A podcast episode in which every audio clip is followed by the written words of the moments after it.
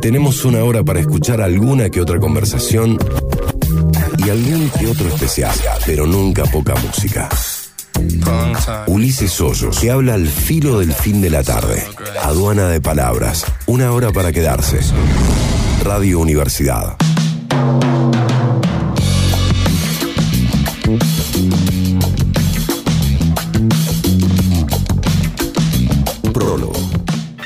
Nombre es Ulises Hoyos Lozano. Desde ahora y hasta que arranque el mejor programa de deportes de la radio argentina, vamos a estar con este segmento de apenas una hora de duración, donde van a pasar un par de cosas. En la primera media hora vamos a hablar con una astróloga que hace astrología para todos. La segunda media hora viene cargada. Vamos a hablar con la mitad de Ainda. La protagonista será Esmeralda Escalante. Antes, durante y después vamos a escuchar música finamente seleccionada. Hoy el especial va de versiones, versiones que mejoraron el tema original. Vos me dirás, la artística, la música y las entrevistas son elecciones totalmente caprichosas. Yo te diré, claro, obvio, sí, pero lo que no es capricho propio es capricho ajeno y viene convertido en segmento. Suena en tu cabeza con el bueno de César Pucheta, porque César siempre tiene alguna historia para contar. Todo esto es Aduana de Palabras, programa número 8, que arranca así.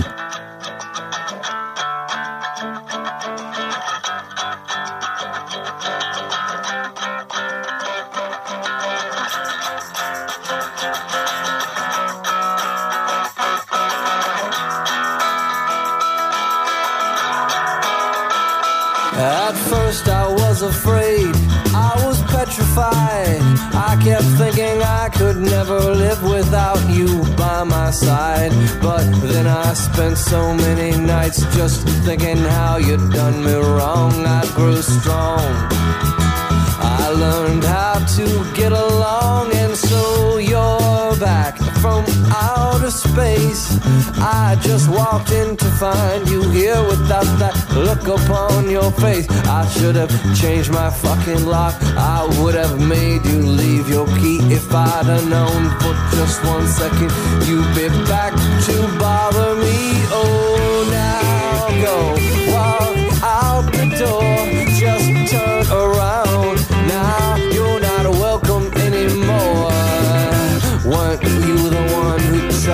break me with desire?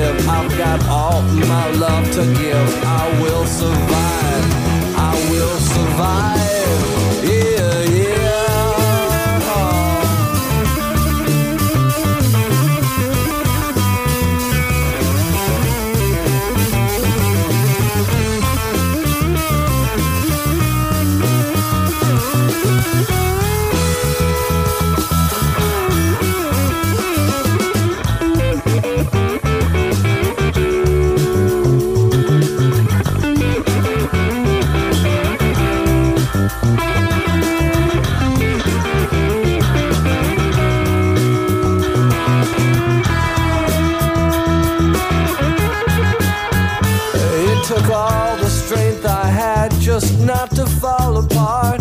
I'm trying hard to mend the pieces of my broken heart. And I've spent oh so many nights just feeling sorry for myself. I used to cry. But now I hold my head up high and you see little person still in love with you.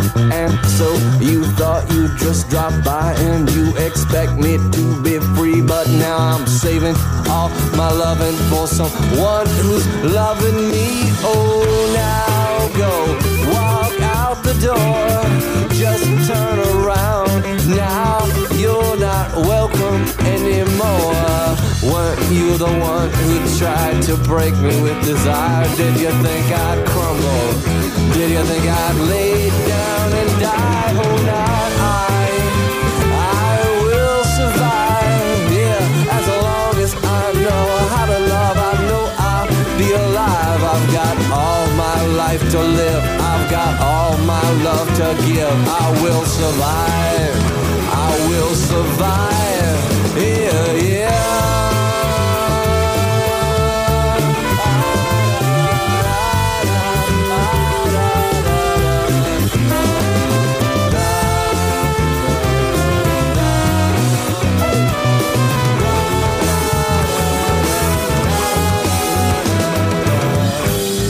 Arrancamos musicalmente hablando con una versión que claramente supera la original. Estamos escuchando a Cake directamente de su álbum Fashion Nugget, lanzado en 1996. Ellos nos dicen que sobrevivirán a pesar de Gloria. Gracias Gloria, pero me quedo con la versión de los californianos.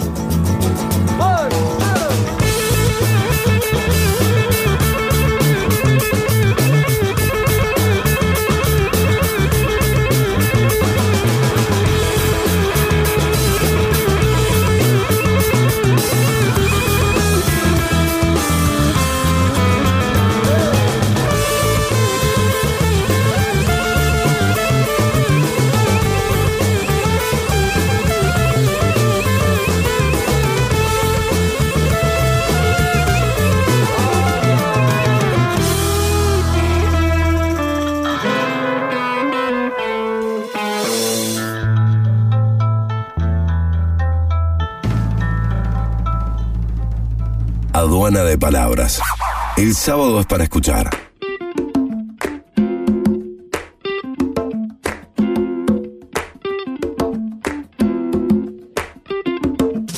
¿Qué es ser astrólogo? ¿Qué es hacer astrología? ¿Qué es astrología para todos? ¿Quién es Julia Cabrolier? Todas estas respuestas, ¿se le dan las cartas? La verdad, no lo sé. Por lo pronto, en el aire de aduana de palabras, Julia nos cuenta cómo es hacer astrología. Hola Juli, hola Juli, oh, oh, hola Juli. Hola. hola. Estoy acá, estoy acá. ¿Estás acá? ¿Cómo andas? Sí, estoy acá. Muy bien, muy bien. ¿Vos? Bien, bien, muy bien. ¿En qué momento de la mañana te encuentro?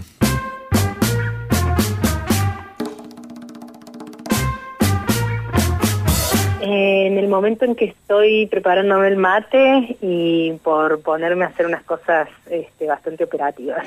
¿Y ¿Por qué tienes que ser así operativo? Claro, operativo me refiero a contestar algunos mails, eh, terminar de editar algunas cosas que tengo que mandar, ¿viste? ese trabajo más de computadora que no es tan creativo, sino de, de- de realizar tareas para que algo salga. Bien. ¿Y cómo es la mañana de una astróloga? ¿Se tira las Bueno. cartas? ¿Cómo, cómo act- actúa? Bueno, en principio, eh, en este caso soy una astróloga madre, o sea que lo primero que hago es preparar a mi hijo para ir a la escuela, eh, así que ahí soy igual que el resto de los mortales. Y después, yo creo que más que las mañanas es la vida bastante porosa y sensible. En ese sentido, es como estar siempre en un estado de percepción, ¿no? Que creo que, que tenemos todos, no, no digo que eso que sea especial por ello, pero bueno, en algún punto sí implica estar muy abierta a los movimientos colectivos, a, a percibir el tiempo. En mi caso particular no tengo que hacer mucho esfuerzo porque, bueno, medio que es mi estado habitual. Y sí a veces hacer como una especie de parate para, para dejar de estar tan abierta a lo que sucede porque, bueno, es, es como mucha info, ¿no? Me refiero desde lo sutil hasta lo que sucede en términos sociales, ¿no? Siempre ahí hay, hay alguna antena eh, captando cuestiones y, y, bueno, puede desorganizar algunas algunas tareas de lo cotidiano, ¿no? Entonces yo creo que un poco la mañana de una astróloga y la vida de una astróloga es un ir y venir, eh, un hacer puente entre estos, entre lo más sutil y lo, y lo más denso. Tenés mucha sensibilidad, o sea, eh, para ser astrólogo necesitas esa sensibilidad. ¿Cómo la conseguís? ¿Viene con vos? ¿La vas eh, trabajando? ¿Cómo, ¿Cómo es? Eh, mira, yo creo que hay tantos astrólogas, astrólogos eh, como, como existen personas. Eso es lo, rico, ¿no? En el sentido de que mm, hay astrólogos y astrólogas que son más vieja escuela, muy más del lado de la erudición, del libro, de, de la observación, casi del dato matemático, ¿no? Pensemos que la astrología eh, surgió antes que la astronomía, ¿no? Entonces, esta cuestión de la observación del cielo y de las tablas y de las mediciones estaban ahí. Entonces hay, hay gente que lo labura más desde ese palo. Eh, y luego hay de to- todo tipo, más poetas, más artistas, más periodistas, digamos, eh, más, más de análisis de la realidad. Eh, eso es lo para mí lo maravilloso que tiene cualquier mundo, que es la diversidad de enfoques y de miradas y de mm, acercamientos, ¿no? A, a lo a esta decodificación, por ejemplo, en este caso, del lenguaje del cielo. Entonces, eso es lo, lo que yo siento y creo con respecto a la astrología, que no hay una forma correcta de hacerla, sí que es una gran responsabilidad, así que sea cual sea el enfoque, desde mi punto de vista está bueno ser muy responsable con lo que decimos, con la palabra, entender que la palabra tiene un poder, que nombrar tiene un poder y que podemos generar. Estamos, estamos como performatizando cuestiones a los que en general el ser humano le ha tenido eh, desde miedo y admiración, ¿no? Que es lo inmenso del cielo. Entonces la palabra de una astróloga para quienes creen en ello eh, puede ser bastante, digamos, como un vaticinio, ¿viste? Aunque aunque no hagamos astrología predictiva, no importa, yo puedo decir, che, Júpiter está en Pisces hoy y decir algo sobre eso y en algún punto estoy afectando y modificando la percepción de, quien está viviendo ese momento y capaz que empieza a ver señales por todos lados porque yo dije que Júpiter en Pisces tenía que ver con, encontrar señales sincrónicas, ¿entendés? O puedo decir Júpiter está en Pisces y no sé, va a venir un tsunami y alguien empieza a friquear con eso. Entonces hay que ser muy responsable, ¿no? En relación al, nombrar, al decir y a la palabra. ¿Y Júpiter está en Pisces? Júpiter está en Pisces. ¿Sí? Nada, no, no, no, no, no tomen lo de lo del tsunami literal. Eh, pero digo, hay algo de, de esto, ¿no? De, de, que casi siempre, sobre todo los astrólogos, porque hace una disciplina muy dominada por los varones, estaba también asociada a las las predicciones para la realeza, ¿no? Era, era un instrumento de poder, lisillanamente. Eh, digo, generalmente ha estado asociado a un ejercicio del poder y un poder hegemónico en su momento. Entonces, desde ese lugar hay que ser muy consciente de que muchas personas se acercaban a la astrología como un eh, saber poder y, casi como si le estuviera pidiendo a alguien que me diga lo que tengo que hacer. Yo no acuerdo para nada con esa mirada, ¿no? Creo que es parte también de un enfoque de un paradigma muy patriarcal utilizar, es como una herramienta de dominación, ¿no? Y para mí la astrología, para mí, tiene que servir para abrir sentidos, para abrir espacios, para ampliar la libertad, no para sujetarla. ¿Y hay diferencia entre las energías de un varón y las energías de una mujer o es un cuerpo y, bla, y ya está con eso? Bueno, em, a ver, nosotros entendemos que, que la astrología se hace carne o materia en las coordenadas de espacio y tiempo en las que habitamos, ¿no? O sea, hay una vibración en el cielo y esa vibración encuentra luego la materialidad disponible. ¿no? Eh, sean, sean cuerpos, sean, no sé, de organización social en la que estamos, sistema económico, etcétera, ¿no? Entonces, evidentemente que a la hora de viabilizar o de, o de encarnar esas energías o esas vibraciones que el cielo propone, nos vamos a encontrar con todo lo que ya sabemos, que son los roles de género, las expectativas de género, ¿no? Todos estos sentidos asignados socialmente, este, varón, mujer, no binaria, trans, todos los géneros posibles, este, y, nos vamos a encontrar como con ese filtro, ¿no? Con ese como cuello de botella. Entonces, no es que cambie el signo si sos varón, mujer o no binaria, cambia lo que vos podés este, hacer en términos de las expectativas sociales también, ¿no? O sea, si yo fui socializada como mujer y tengo una energía y me identifico como mujer y tengo una energía en mi carta, pongámosle natal de nacimiento, muy uraniana, muy disruptiva, bueno, va, voy a voy a ver qué puedo hacer con eso en función también de un montón de condicionamientos sociales, ¿no? Porque sabemos que este ser disruptiva, jugar nuestro deseo, tiene un costo social. Cada vez más hackeado esto, ¿no? Por suerte, pero pensemos ser uraniana, no sé, en el siglo XV, ¿no? O sea, claro. es difícil, estaba difícil tener un, margen de libertad ahí, ¿no? Un montón, sí. Entonces, a, ese, en ese sentido sí, claro que cambia, o incluso mismo tener una carta con, con, algunas posiciones de planetas o signos que nos hablan de una sensibilidad muy grande, un mundo afectivo profundo y ser socializado varón con todas las represiones eh, sobre la sensibilidad y la afectividad a las que, las que suelen estar sometidos, ¿no? Por, por crianza. Insisto que esto cada vez menos, pues estamos en un momento bastante de transición y de mutación, pero, pero digo, no va a ser fácil encarnar esa sensibilidad, porque voy a sentir que la afuera me juzga, me, me reprime o me obliga a hacer algo distinto a lo que estoy sintiendo. Claro. Contame, sos también comunicadora. ¿Se tocó en algún momento estas actividades? Digo, ¿es más fácil llegar a la gente por ser comunicadora o, ya desde siempre tuviste como esta sensibilidad especial para hablar y, tocar temas un poco más espirituales con la gente? Em, bueno, yo siento sí que la comunicación me abrió así como una, una mirada y una forma de comprender eh, el mundo, la realidad social, a, a otros, eh, muy profunda y al mismo tiempo inclusiva. Bueno, soy como muy fan de, de la formación que, que, tuve y de lo que implica este, la mirada ¿no? de la comunicación, porque creo que tiene que ver justamente con el hacer puentes, ¿no? no solo entre personas, sino con todo, entre saberes, con, con la vida básicamente. Entonces ya esa mirada implica una una conexión, ¿no? Una, una, un fluir, una circulación de algo, de información, de diálogo, de encuentro. Entonces, desde ese lugar, bueno, eh, es parte es parte de una búsqueda y es parte de un gran aprendizaje que tuvo su momento de educación formal, bueno, ¿no? Universidad, etc. Eh, y luego eh, yo me dediqué a la docencia, fui profe de comunicación muchos años, ocho años. La astrología siempre estuvo, ya desde los 18, ¿no? Una búsqueda así como muy íntima y, y, que tenía que ver con, con deseos míos de, de, de descubrir, no sé, misterios, qué sé yo.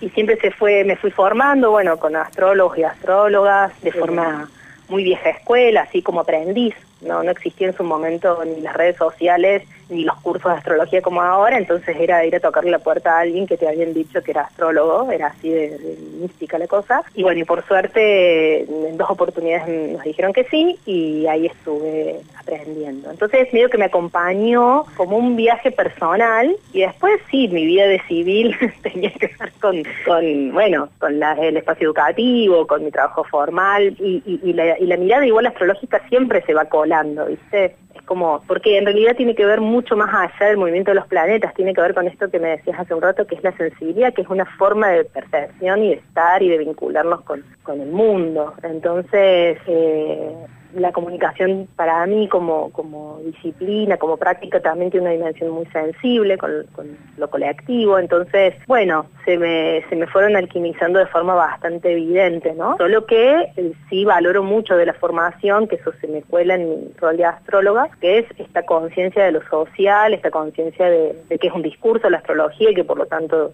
bueno, tiene un poder y tiene efectos performativos y que no puedo decir cualquier cosa, porque bueno, justamente estoy dentro de un entramado de discursos y generando efectos. Entonces, eso me hace tener una responsabilidad bastante extra, ¿no? Claro.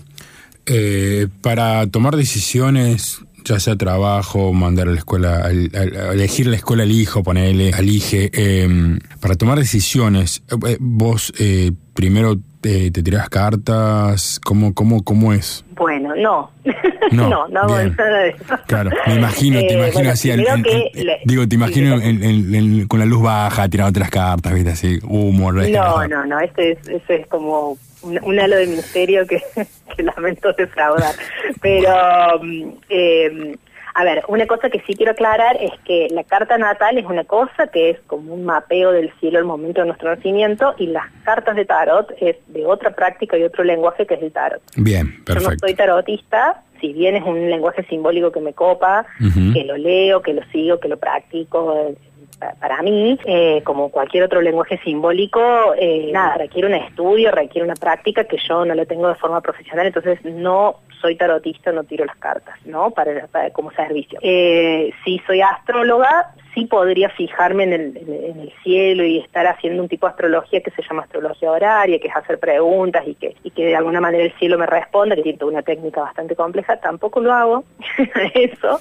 Eh, y en general, yo soy más de primero sentir y después ver el dato, ¿no? No me anticipo. Bien. O sea, no es que estoy viendo qué va a pasar de acá 15 días para usar la astrología como herramienta. ¿No? Que es algo muy válido, es algo válido decir, che, mira, eh, Mercurio va a estar retrógrado de acá a 10 días, capaz me convenga tal cosa. Yo no soy de esa escuela, no lo hago, no me funciona tampoco, ¿no? Cuando lo quería hacer, no me sirvió. Eh, entonces, en realidad, más bien es tener una disponibilidad para acompañar el tiempo, ¿sí? Entonces, si yo estoy sintiendo, leo, leo, leo lo que sucede, la decisión medio que viene sola y después puedo corroborar el dato y decir, ah, mira, claro, Marta estaba en mi casa 2, qué sé yo, cuando me pasó esto, se me pinchó la goma del auto, ¿no?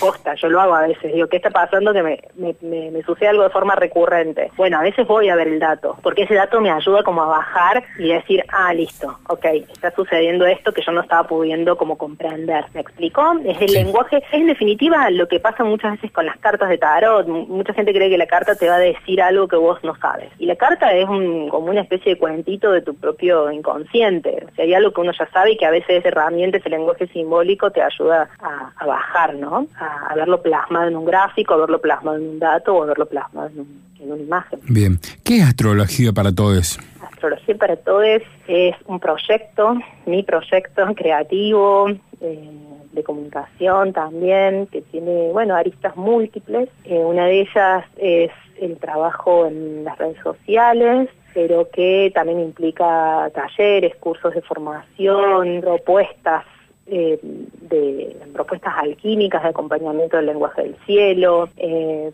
eventos, contenido para medios, bueno, muchas cosas, ¿no? También y sobre todo en el último tiempo una apuesta a hacer cruces con, con otras personas, que ya sean artistas, realizadores, eh, diversos lenguajes o prácticas, sobre todo el arte es algo que me interesa mucho, la música, la poesía, entonces también es un lugar para hacer esos puentes entre, entre, estos, entre estos lenguajes, ¿no? La posibilidad de entramarnos y, que un poco el cielo sea la excusa para hablar de lo que nos importa y para crear. Ese sería como el lugar más fuerte. Ahora estamos, digo estamos como si fueran muchos, en realidad soy yo, pero bueno, eh, soy Géminis, así que somos muchas. Son un em, montón, sí somos un montón. Eh, estoy... ¿Vos sabés, para, para, para, para, para, antes que siga, ¿por qué me sigo tan mal con la gente de Géminis? y no, no te lo puedo, no, si no lo sabes vos, no, te lo, no te lo puedo decir. Es este increíble, increíble. Vos sabés que, eh, te voy a contar una infidencia al aire. Eh, una de mis parejas, una, tuve varias parejas de Géminis y la verdad que siempre terminamos a los piedrazos limpios. No sé, soy, soy taurino, por ejemplo. ¿Tiene algo que ver eso? bueno, es que así a priori no, no, no te lo puedo decir por, porque bueno, hay que ver muchas cosas, pero en principio, y esto eh, no va como diagnóstico personal, pero está bueno tomarlo eh, un poco así, eh, muy muy rudimentariamente lo que voy a decir, ¿no? Pero Jung, el, psicólogo, decía que en algún punto aquellas cuestiones que están en sombra para nosotros, o sea, digamos, temáticas, cualidades que son inconscientes y que no están integradas en nuestro psiquismo, se proyectan ¿no? en el afuera y nos, nos encontramos con situaciones de destino, pongámosle personas, acontecimientos de forma recurrente que en algún punto nos traen, nos espejan esa temática que está en sombra. Todo esto explicado brutalmente, ¿no? Si hay algún del otro lado dirá, bueno, es bastante más complejo que eso. Pero eh, entonces, en algún punto, la astrología toma algunas nociones de Jung y decimos que muchas veces estas, estos rechazos, ¿no? estas cosas viscerales o estas admiraciones también, ¿no? de cualquiera de los dos polos, nos están hablando de un contenido propio que está queriendo emerger o que le demos bola, básicamente. Claro. Entonces, bueno, ahí puede haber una temática, ¿no? Con la comunicación, el decir, no sé, el espíritu lúdico, la curiosidad, la diversificación, la inconstancia, todas esas son temáticas geminianas. Capaz hay algo de eso que particularmente esté, esté pinchando ahí. Bueno, me, quedo, me quedo más tranquila. o sea, yo pensé que Tauro era un retrógrado, ¿entendés? Y Géminis estaba como que la pasaba bien y Tauro no. Pero bueno, me, me quedo claro, más bueno, sí hay que hablar, no, no, hay que hablar que obviamente que cada energía tiene, igual somos una carta completa, no somos solo el signo solar, somos muchísimo más que el signo, pero vamos a decir que a priori sí, Tauro es una energía de tierra, mucho más orgánica, más de proceso, más lenta, de materializar, de ir a lo concreto, y Géminis es aire, Y es palabra, comunicación, ir y venir, picotear por todos lados, entonces bueno, claramente hay una cualidad que es muy diversa. Claro. No sé si, si eso sirve, pero está, está bueno verlo también. Que sea diverso no quiere decir que, que, sea que riña, digamos, y que, y que sea algo costoso, ¿no? Este, simplemente es diverso, es como, no sé, es como cada uno tiene su cualidad y a veces esas cualidades armonizan más o menos. ¿Cómo te puedo encontrar en redes sociales? Bueno, me encuentran como arroba astrología perfil. Les quería contar esto que estaba diciendo, que parte del proyecto es dar una formación en astrología muy hermosa, muy profunda, con perspectiva también feminista, así que para quienes quieran sumarse me encuentran, y vuelvo a abrir grupo en agosto, pero igual está la posibilidad de hacerlo online y empezarlo en cualquier momento del año, así que bueno, bienvenidos. Bien, ¿sos una astróloga feliz? Bueno, feliz, sí, sí, alegre. Trato de hacer todo en dirección al disfrute. Ese es, mi, ese, es mi, mi, motor. ¿Y te sale? A veces sí, a veces no. ¿Viste? No sé si la astrología hace la felicidad pero eh, pero al menos eh, te sitúa como en un lugar de ciclos dentro de ciclos y de entramado que te hace ver que muchas veces cuando algo no sale como querés o cuando algo social se evidencia de forma muy brutal, bueno, nos hace tener paciencia y sentirnos que somos parte de un todo infinitamente más grande y también afloja bastante la, ¿no? El, pulso por el querer controlar. Así que ya eso, ¿no? Como ya sentir que no, el control no va de tu parte, desde mi perspectiva, puedes sumarle un por otro el sentirte bien. Juli, muy hermosa esta nota. Te mando un beso grande y muchas gracias por estar en Aduana de Palabras. Bueno, gracias a vos. Dale, hasta luego. Chao, chao. Una conversación al filo de la tarde. Aduana de Palabras.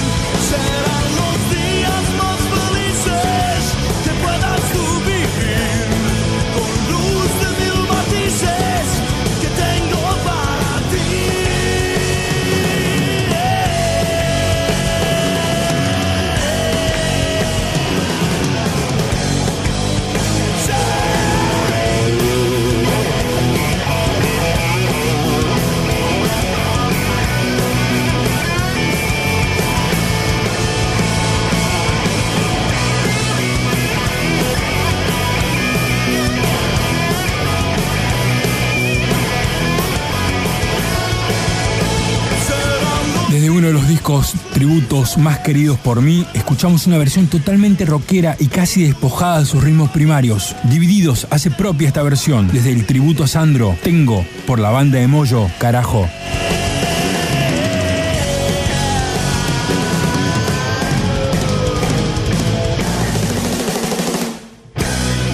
Vine por la música, me quedé por las conversaciones. Aduana de Palabras, por Radio Universidad. Todos tenemos una historia para contar. Pero César Pucheta tiene muchas. Por eso, desde ahora, suena en tu cabeza. La verdad, no me puedo imaginar la cantidad de canciones que pueden empezar a sonar en tu cabeza si te hablo de covers o versiones. Tengo una buena canción para cantar, a ver. Ella durmió esa es una buena canción, pero no es una versión. O sí, una versión en vivo.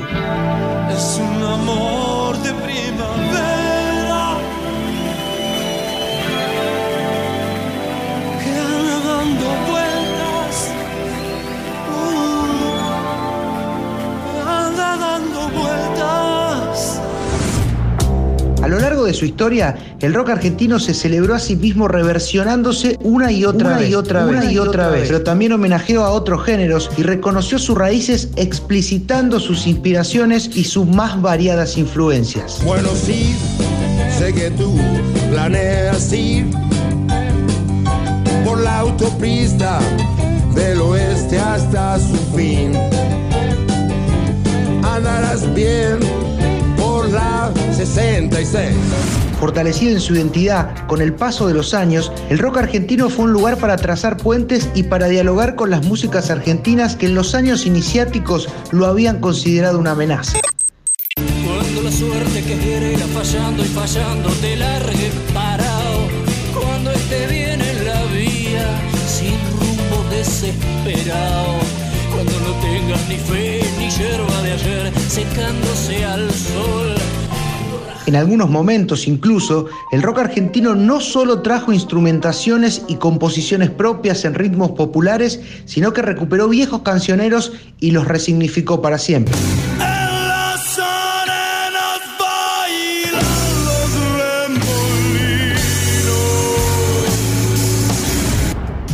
Música popular, cuarteto, también hubo versiones combinadas y de lo más clásicas. Escucha.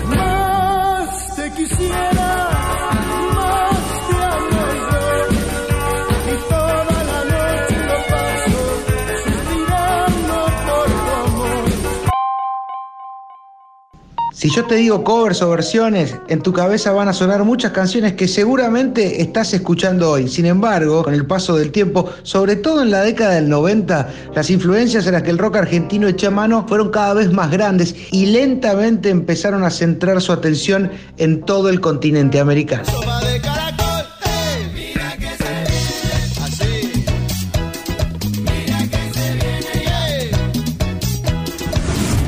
Aduana de Palabras por Radio Universidad.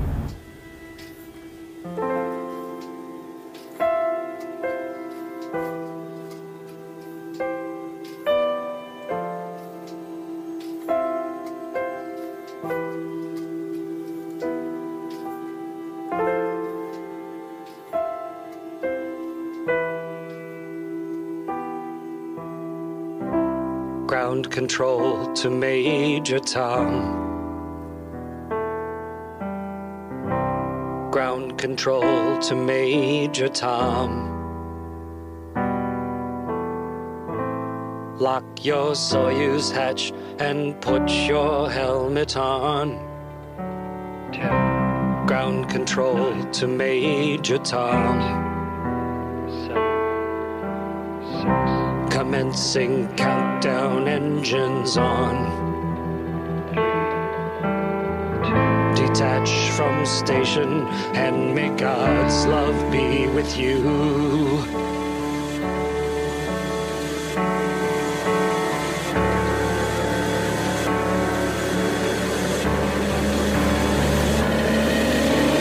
This is ground control to Major Tom. You've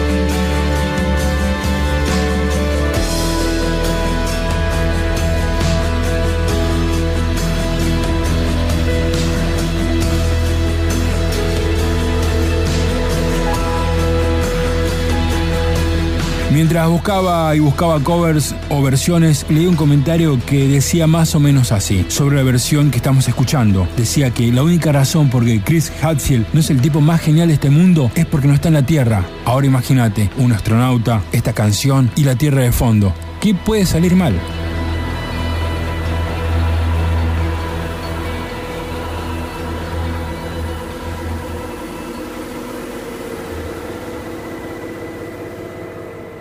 Vine por la música, me quedé por las conversaciones. Aduana de Palabras, por Radio Universidad.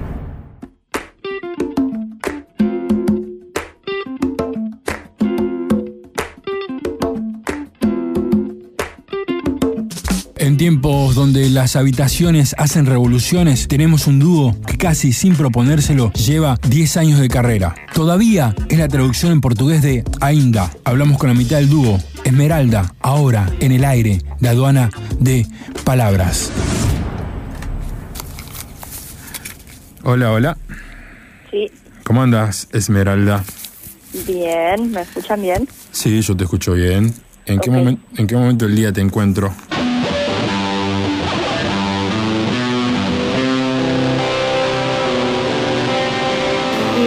Acabo de terminar una reunión por Zoom, Ujú. justamente con Chago y con Pablo, que estamos produciendo canciones nuevas.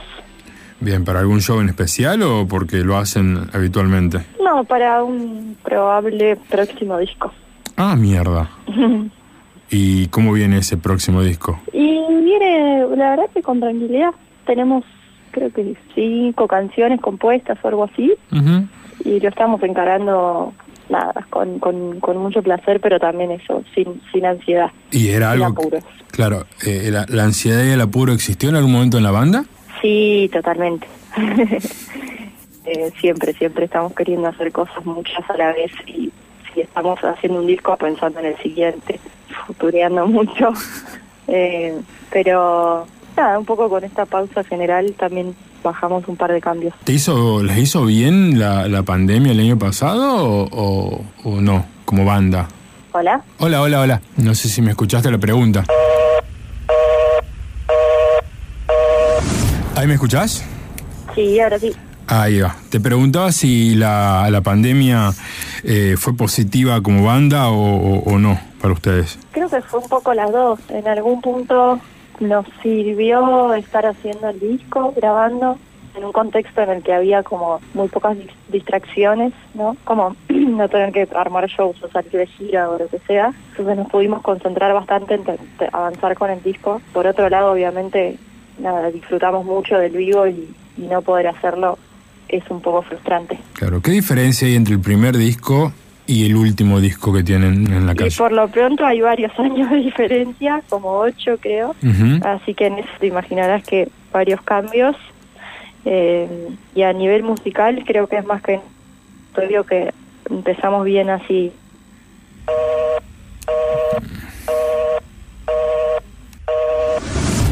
Hola, hola. Hola, ¿sí se escucha?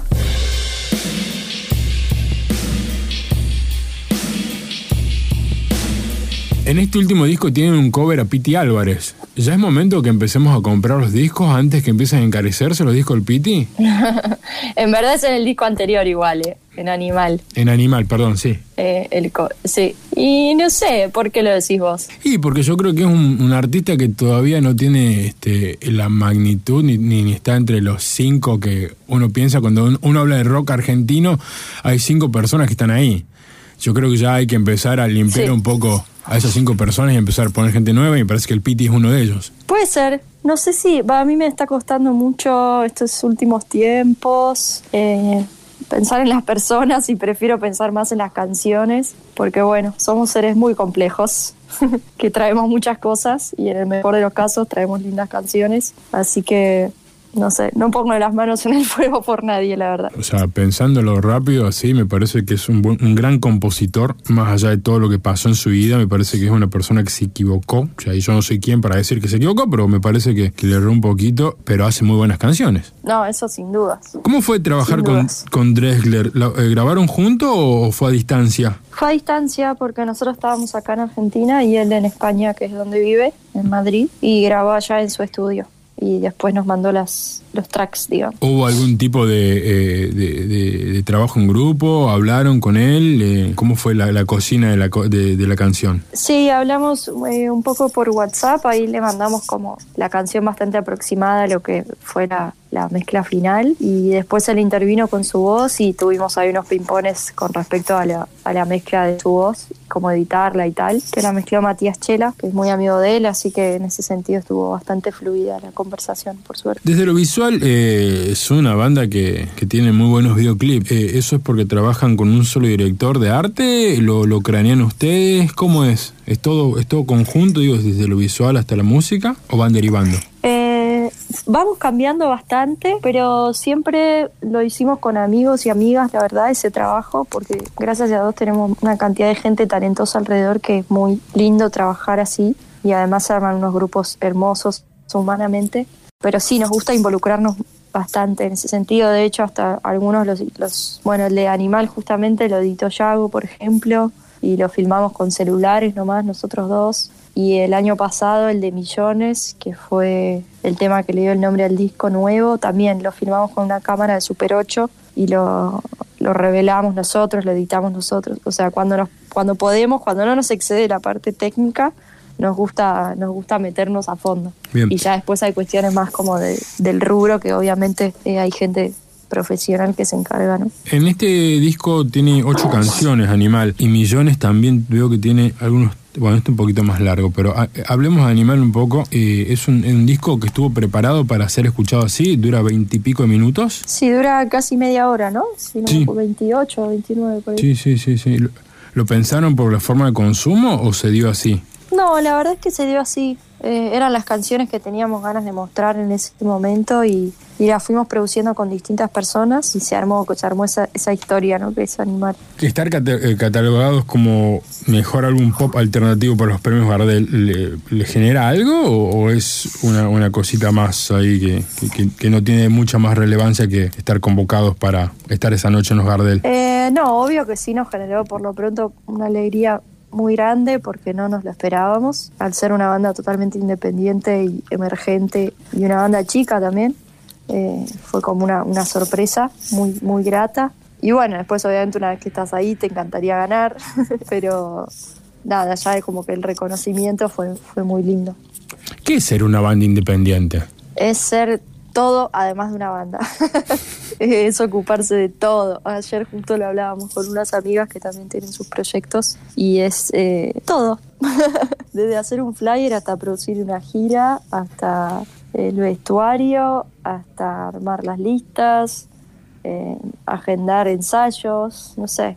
Tiene algo muy maravilloso y algo muy tortuoso a la vez, ¿no? Porque como que aprendes a hacer todo, la verdad. ¿Cuánta gente labura alrededor de ustedes? O sea, coordinando estas cosas. ¿Ustedes dos más el productor o ustedes dos el productor y tienen algún este, coequiper más? Y hace más o menos dos años lo sumamos a Pablo, que es nuestro manager y gran amigo, una persona impresionante, así muy, muy querida. Eh, y medio que entre los tres somos los que vamos decidiendo el, el paso a paso, pero no sé, por ejemplo, para una fecha, eh, para un show, podemos llegar a ser 20 personas trabajando. O sea, va cambiando también según lo que tengamos que hacer, pero sí, más o menos ese número. Qué locura, ¿no? 20 personas para, para que la gente vea dos personas en el escenario. sí. Bueno, es que ya dejamos de ser dos en el escenario hace un tiempo, como cinco más o menos, y después entre sonidista, monitorista, técnicos, vestuario, visuales, iluminación, qué sé yo, viste, se va sumando, es increíble también todo lo que genera la, la música, más allá de lo, lo emocional, ¿no? Como el trabajo. ¿Conocen Córdoba? ¿Vinieron ya a Córdoba? Sí, estuvimos hace poco, de hecho. Eh, ¿Cuándo? medio ahí cuando se liberó un poco en, en febrero, estuvimos, sí. ¿Y cómo, cómo estuvo? ¿Cómo la gente, cómo lo recibió?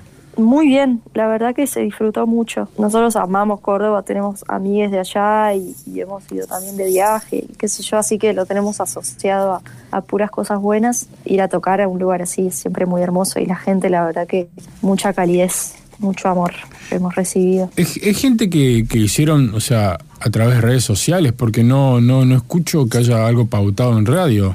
Bien- No, la verdad que es un sí, un, como una conexión muy muy natural, ¿viste? Muy orgánica. Supongo que por YouTube habrán llegado en su momento y después sí, con esto de Spotify que asocia bandas y tal, supongo que hay algo de esa red que se va armando. ¿Por qué el nombre? ¿Por qué todavía en portugués?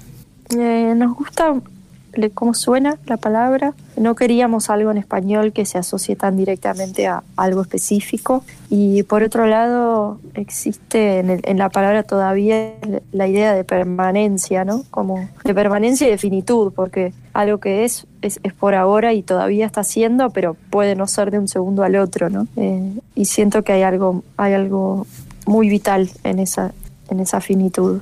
¿Hace cuánto que te- lo conoces a tu coequiper? Y ya van a ser co- como 11 años o 12 por ahí. El año que viene cumplimos 10 de banda, así que por ahí vamos. Te lo pregunto porque logran, he visto videos y para producir este segmento vi que la voz son, es increíble lo que logran con la voz ustedes dos. Es como que están en una comunión constante y se plasma muy bien en las canciones. Sí, la verdad que es algo bastante mágico lo que sucedió. Me acuerdo al principio, las primeras veces que, que nos juntábamos así como a cantar, era medio mística, ¿viste? La experiencia, como algo de los timbres que, que se juntan y que se arma una, una tercera voz. ¿Es tu relación más larga? Eh, laboral.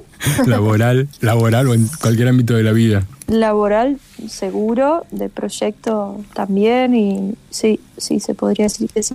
¿Qué estás escuchando ahora? ¿Ahora? Sí. A ver, voy a entrar a Spotify. A ver, ¿qué escuchaste por última vez? Soy muy ecléctica, la verdad, Daniel. ¿En serio? Me gusta. Sí. ¿Y sos de hacer playlists? Mira. Sí, me gusta, tengo algunas ahí que tienen. Mira, está. El último disco que escuché fue Pet Sounds de los Beach Boys. Discaso. Eh, Caso, también tengo acá en, el- en los últimos que escuché el Unplugged de Alejandro Sanz, por ejemplo. Ay, me muero, me Sí, muero. lo adoro, lo amo, Ale. Todos los queremos a Alejandro. Me, gustaría salir de. Garamo también, Ah, mira vos, Juan. cordobés. Sí. El, eh, Lo sacó el viernes pasado, ¿puede ser? Sí, sí, ahí le pegué una escuchada. ¿Y te gustó? Me, me gustaron algunas cosas. Bien. ¿Y Algunas cosas sí. qué rescatas de, esa, de, de- de esos tres discos que tenés ahí que me mencionaste? Eh, ¿Qué le vas sacando a cada disco? ¿Por qué volvés a Pet Sound, por ejemplo, y, y tenés un Ingaramo que nada que ver? Y a Pet Sounds volví porque justamente en esta búsqueda que te decía de que estamos como encontrando las canciones, viste, para el próximo disco, eh, jodíamos con Yago y con Paul, el productor, como de hacer el Pet Sounds del siglo XXI, viste, cómo Bien. sería. Eh, bueno, y, y también esto que vos mencionabas del, del trabajo vocal de Ainda, me parece que, que estos muchachos hacían unos coros que, wow, es muy increíble lo que lograban con las voces, ahí con los arreglos. La verdad, tenés razón. Sí, tiene, tiene algo que ver. como Eh, muy llamativo. Y después de Ingaramo creo que lo escuché porque eso, porque me gusta saber qué, qué está pasando ¿no? en la actualidad. Me ha pasado con muchos temas de Juan que no me gustan al principio y a los dos meses estoy cantándolos a los gritos. y eso me resulta muy interesante. ¿Cómo va Como cambiando? algo la- que te entra de a poco. Sí, cómo va cambiando la obra mientras la vas escuchando, ¿no? A mí también pasa con algunos Totalmente. artistas que a la, a la primera escucha no me gusta, dejo reposar un poco el disco y después vuelvo con todo y digo, bueno, ¿qué pasó en mi cabeza? Porque ahora me gusta tanto.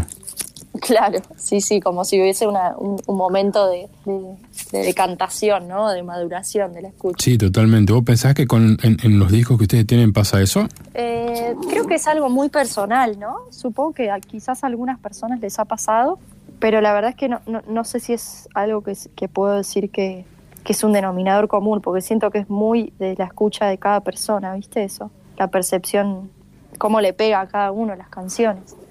Claro. Me, me resulta difícil generalizarlo, pero creo que me gustaría. O sea, siento que en general son, son discos que, que después te, te calan más hondo, ¿no? Los que a la primera escucha no te gustan tanto. Pero bueno, hay que tenerles paciencia, que no sé si es algo que abunda en estos tiempos. ¿Y vos sos de tener paciencia? Eh, mm, no sé si es uno de mis atributos. ¿eh? Eh, pero, o sea, sí, sí me gusta como no forzarme, ¿viste? Con los discos, con los libros también. Hace un tiempo ya decidí que no, no, no voy a sufrir por esas cosas que, que vinieron a darnos placer, ¿viste? Bien. Como esta idea de, bueno, este libro, como lo empecé, lo voy a terminar aunque me quede dormida cada dos renglones. No, ni ahí. En ese sentido, no, no, no soy paciencia. ¿Y sos de consumir muchos libros? ¿Te gusta la lectura? Tengo momentos, la verdad. Ahora estoy haciendo un taller literario, así que ahí estoy reconectando y también eh, ejercitando la escritura desde otro lado que no sea la letra de una canción. Así que conectando de a poco. Y la poesía, bueno, siempre está ahí cerca. Es también una forma de, eh, de llenar el tanque creativo y plasmarlo en las canciones. Quizás hoy no tengas ganas de. De escribir, pero eh, dentro de un tiempo eso mismo te va a llevar a escribir. ¿Qué, qué estás Me leyendo? gustó lo del tanque creativo. Bueno, que a veces se llena, o sea, uno, no sé, no sabe bien, pero también, no sé, tirarte a mirar el cielo puede ser llenar el tanque creativo. O bueno, sea, ya lo, todo, o, o cocinar, qué sé yo. Claro, ya hay un tema que dice es una nube, no hay duda. Creo que es de Manal la letra. O sea, los muchachos estaban mirando el cielo.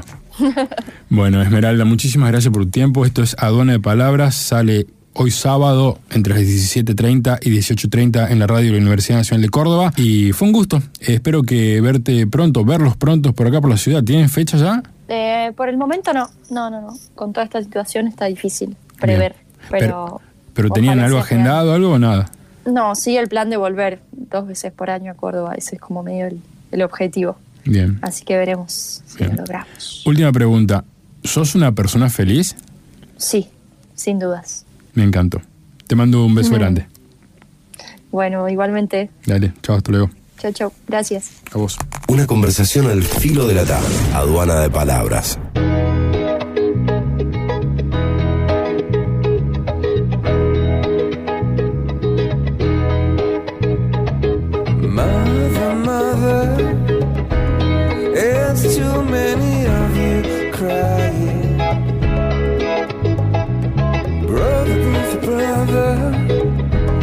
It's far too many of you dying.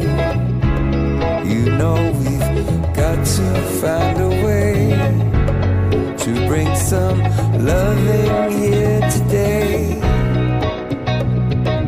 Father, Father, we don't need to escalate. War is not the answer,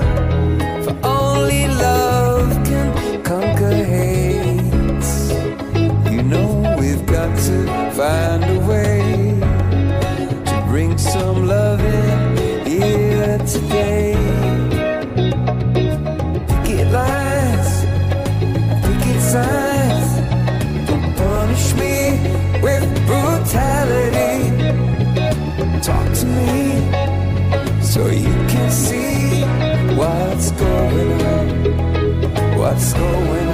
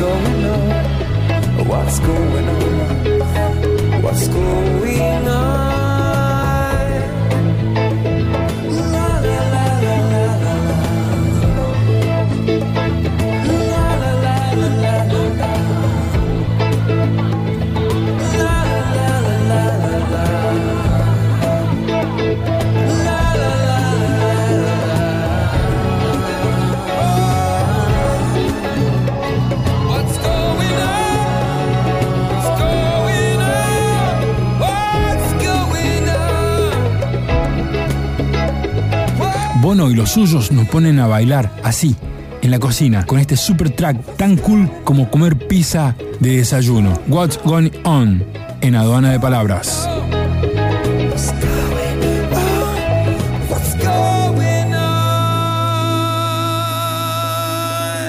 Aduana de palabras. El sábado es para escuchar.